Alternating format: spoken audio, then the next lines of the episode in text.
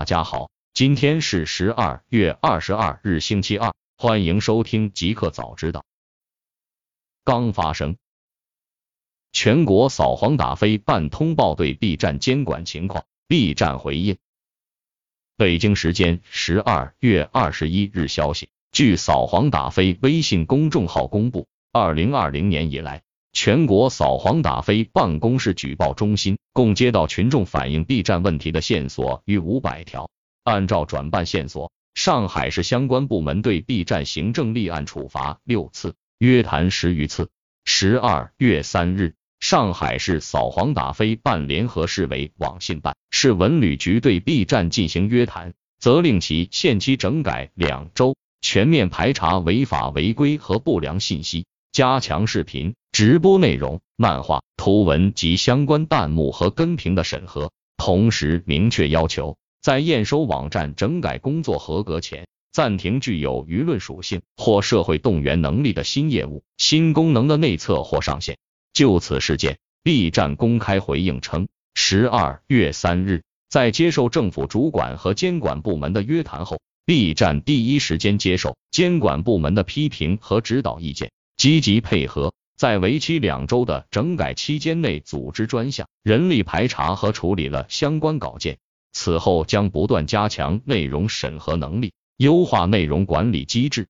来源：网易科技。界面：大公司，京东数科掌舵人变动，陈生强转任副董事长，李亚云接任 CEO。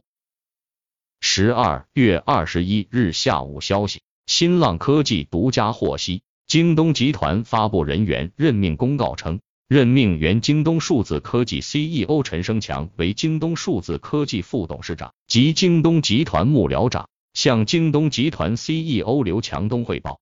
原京东集团首席合规官李亚云将接任京东数字科技 CEO，向刘强东汇报。李亚云将统筹负责京东数字科技的日常经营管理。并协助京东数字科技副董事长陈生强做好战略、产品和研发的落地。来源：新浪科技。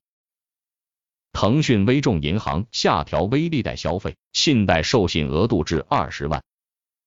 十二月二十一日消息，近日有用户收到微利贷降额通知，微利贷额度将于二零二零年十二月二十六日下调至二十万元。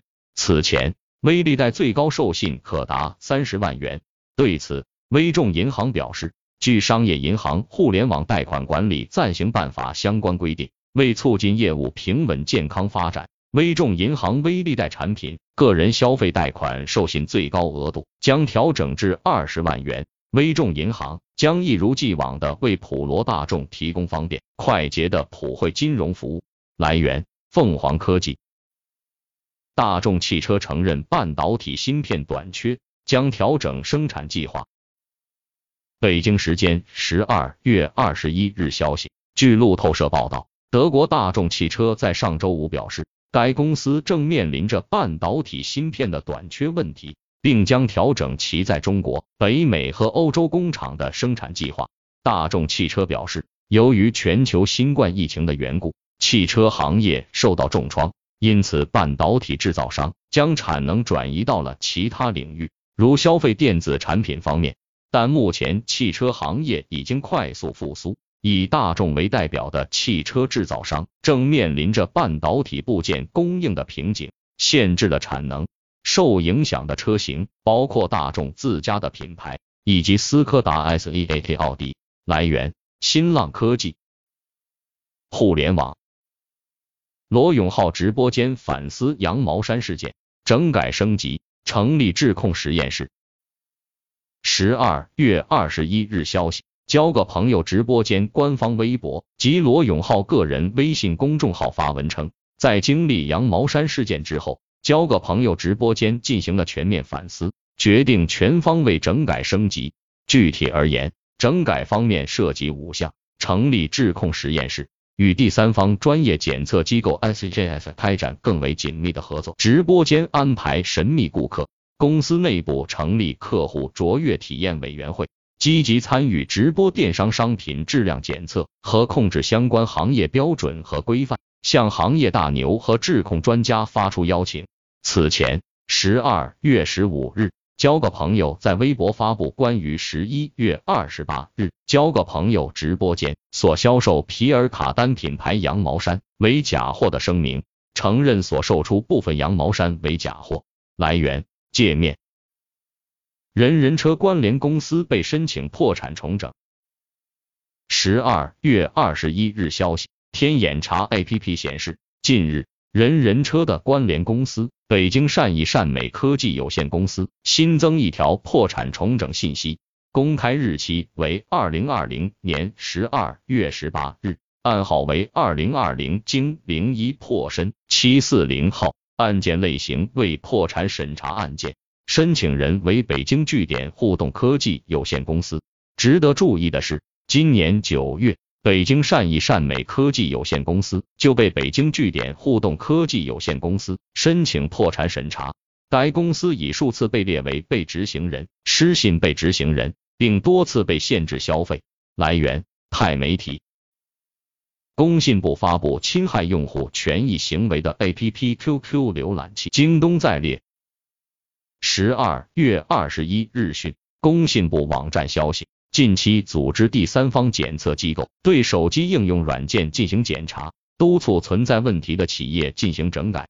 截至目前，尚有六十三款 APP 未完成整改，QQ 浏览器京东在列。上述 APP 应在十二月二十八日前完成整改落实工作。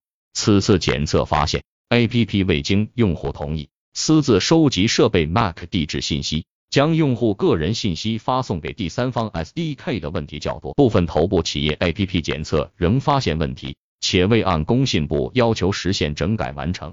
后续，工信部将对上述问题突出、有令不行、整改不彻底的相关企业，采取全面下架、停止接入、行政处罚以及纳入电信业务经营不良名单或失信名单等措施。依法严厉处置。